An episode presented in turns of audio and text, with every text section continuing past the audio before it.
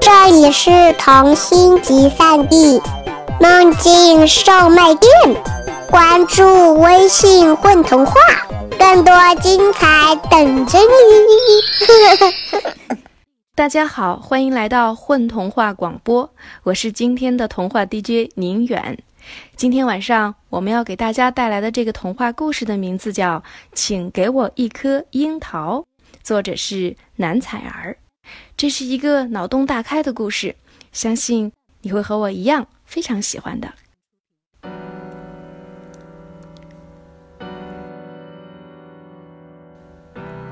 又是一个在午夜醒来便难以成眠的夜晚。每当白日里满怀了未解决的心事，晚上就是这个样子。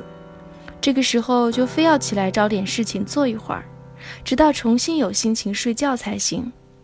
或者，如果偶尔有小丁，我的好朋友陪我的话，让他陪我说说话才行。今天又是自己一个人的夜晚，而最近我迷上了写童话，于是披上衣服起来，找到纸笔，稍稍一想，在纸上写上了“请给我一颗樱桃”这个题目。内容嘛，还没想好。之所以这样写，其实就是因为这会儿突然特别想吃樱桃，想起了那甜甜俏皮的、带着童年的味道。小的时候曾那样的爱吃樱桃，那么就这样顺着题目去想吧。这是一座茂密美丽的森林。嗯，森林是个比较容易发生童话的地方。嘿，你要住店吗？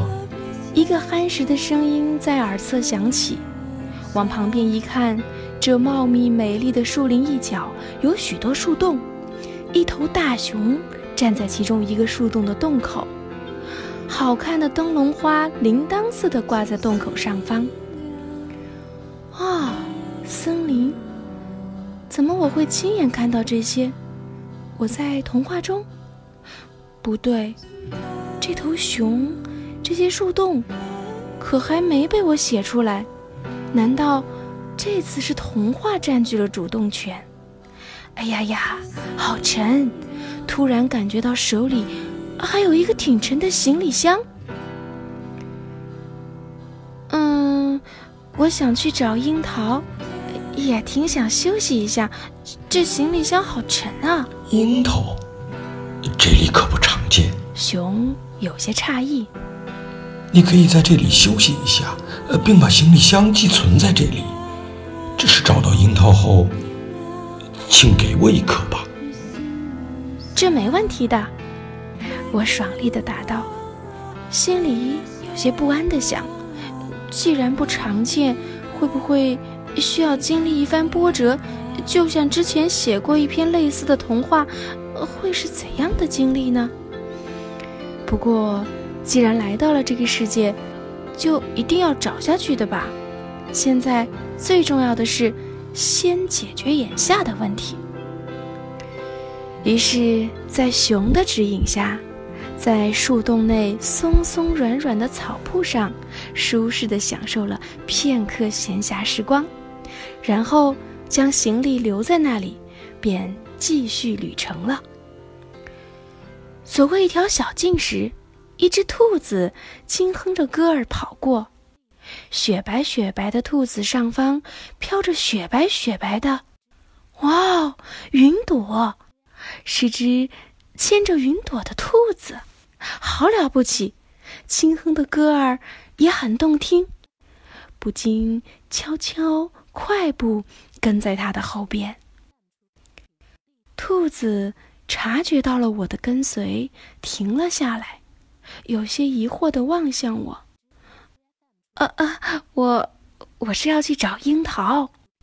我慌忙解释：樱桃找到后，先给我一颗吧。兔子的眼睛闪亮了一下，有些兴奋的请求道：“看这趋势，原来请给我一颗樱桃，很大可能是别人请求我给，而不是我请求别人啊。”我任重道远的点点头。喏，这个给你，先谢谢你。兔子将云朵递了过来，我新奇地拽着云朵，一路欣赏着清新的绿树、阳光，来到了一片花田。这片花田是一只松鼠经营的，此刻花儿们正闹着让松鼠讲故事，吵吵嚷嚷。松鼠皱着眉头，脸都红了。从没见过这么有趣的事情，我实在忍不住嘿嘿笑了起来。而他们明显没注意到我和我的笑声，依旧吵吵嚷嚷。真是片明媚又活泼的花田。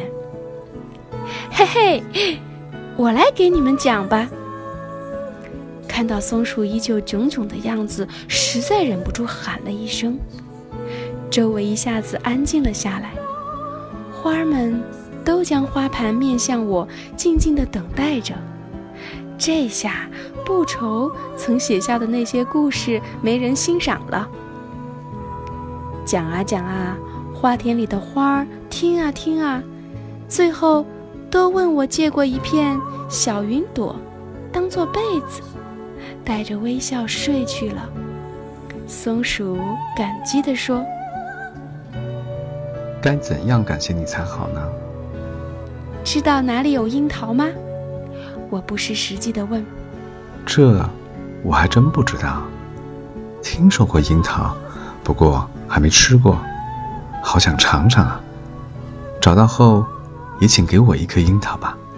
松鼠说着，找来了一个装着一小片星空的玻璃瓶和一罐蜂蜜，当做礼物。肩负了这么多美好的托付，可一定要找到樱桃啊！我接过礼物，更加努力地向前走。天一点点地暗下来。幸好在稍稍害怕时，有舞蹈着的萤火虫为我护航，还收到了他们赠送的装着春风的香囊。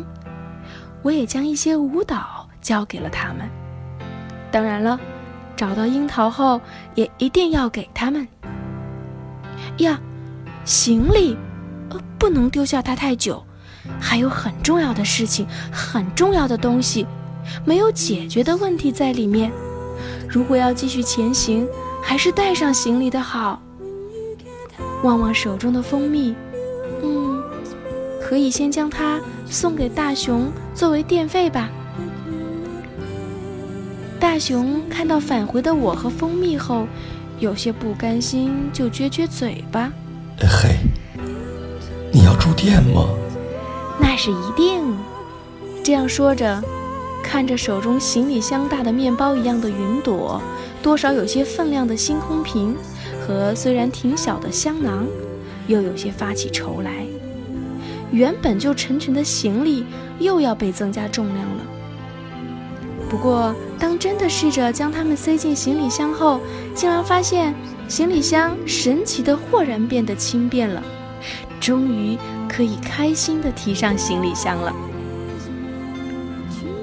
就在这时，一个恍惚，发现自己依旧是在家中，仍穿着睡衣窝在沙发中，头随意地侧靠在靠垫上，握着纸笔，纸上也还是一个题目，一行字。刚刚是睡着了吗？是梦境吗？如果这个时候还能做上一个梦，自己。可真的是又累又睡不好啊！讨厌，人长大了，为什么会有睡不着的时候呢？不过，再看看自己写下的题目，回想一下刚刚的梦，觉得那真是个挺不错的童话，应该是属于治愈系的，心里因此平静了许多，似乎。又可以去享受夜晚的睡眠了，于是伸个懒腰，揉揉眼睛，打算回到卧室里。哎，等等，感觉呃另一只手攥着什么东西，一看，竟然是灯笼花。哪里来的灯笼花呢？哦，大熊旅店那些树洞上的灯笼花，难道难道真的去了童话世界旅行？哦，难以抑制的紧张和兴奋涌上心头。这样看来，窗外的星子似乎都随时会跳进屋里来。留下客厅里的灯光，跳上卧室里的床，望着屋子里的一切，就像望着童话城堡中的一切，新奇的、暖暖的、美丽的感觉扑面而来。一时间，再没有什么让人烦扰的事情还可以留在心头。然后，慢慢的，终于。在这变得单纯又梦幻的夜里，坠入了梦乡。接下来的现实中的日子，还是以他不紧不慢的速度前行着，一切照旧。除了将那篇童话按自己所经历的续写了下来，并因这份纯真的快乐轻松了许多。还时不时地思索着怎样给他一个更美丽的结尾，或者期待着再去童话世界去经历完整个故事。不过，这样的日子没过多久，我再次沮丧起来，因为和最好的朋友小丁闹别扭了。因为一个误会，我们竟然很久没联络。很小的时候也有吵过架、闹过别扭，虽然现在记不清都是多久和好的，但模模糊糊的记得和好其实是件简单的事。谁忍不住了，先说一句话，或是先借用对方一块橡皮，通过这些简单的事情就可以和好如初了。只是现在长大了，竟然多虑起来。凡事总要复杂些、委婉些，以为这便是成熟。无奈伤心起来也是加了倍的。该怎样再去联络呢？手头有便捷的通讯设施，却一时不知道该去如何使用。想起了儿时的许多事情，一起仰望星空，一起上学、惹祸，甚至一起觉得我们拥有了云朵、星星。很多美好的事物。对了，那篇童话，那段经历，也讲给了小丁听。小丁听后，曾一脸不可思议、羡慕地说：“等你找到童话世界中的樱桃，我也要对你说，请给我一颗樱桃。”那晚那样的童话世界，实在不知道什么时候还可以再去。又试过夜晚写童话。可再也没有过那样的经历。现在，那样的一颗樱桃，应该真的可以让我们不尴尬的和好吧？可要如何获得呢？这样想着，望望窗外的一片花园似的空地和一片春光，灵机一动，找来了小樱桃树栽了下去。接下来的闲暇日子，为樱桃树浇水、施肥、喝茶、写作、读书。为会让自己烦扰的事情努力。这个过程中，竟然发现太多的事情，原来真的没有那么复杂。若抱着纯真、热情、暖暖的初心，生活中其实也可以有太多童话世界中的美丽，不是吗？当樱桃树终于结出红彤彤的樱桃，我开心的旋转，终于找到了我要寻找的樱桃。接下来采摘下来，打包，叫来快递员，在快递单上写上小丁的地址，然后另外再打包一份，在包裹上写上“寄往童话世界，大熊店主小兔、松鼠、萤火虫”，并将它放在了樱桃树下。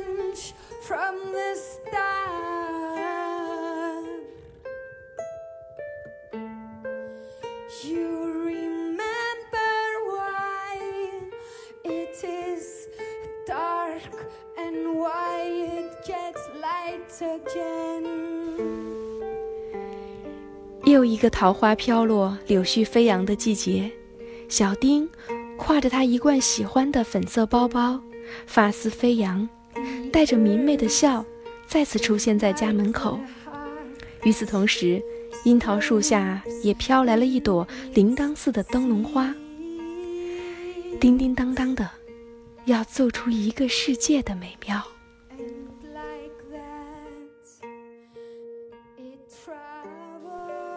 大家好，我是合唱，我是童话故事里的小丁。大家好，我是老聂，是童话中的大熊。Hello，大家好，我是 Flora，我是故事里的小兔子。大家好，我是邵峰，我是今天故事里面的松鼠。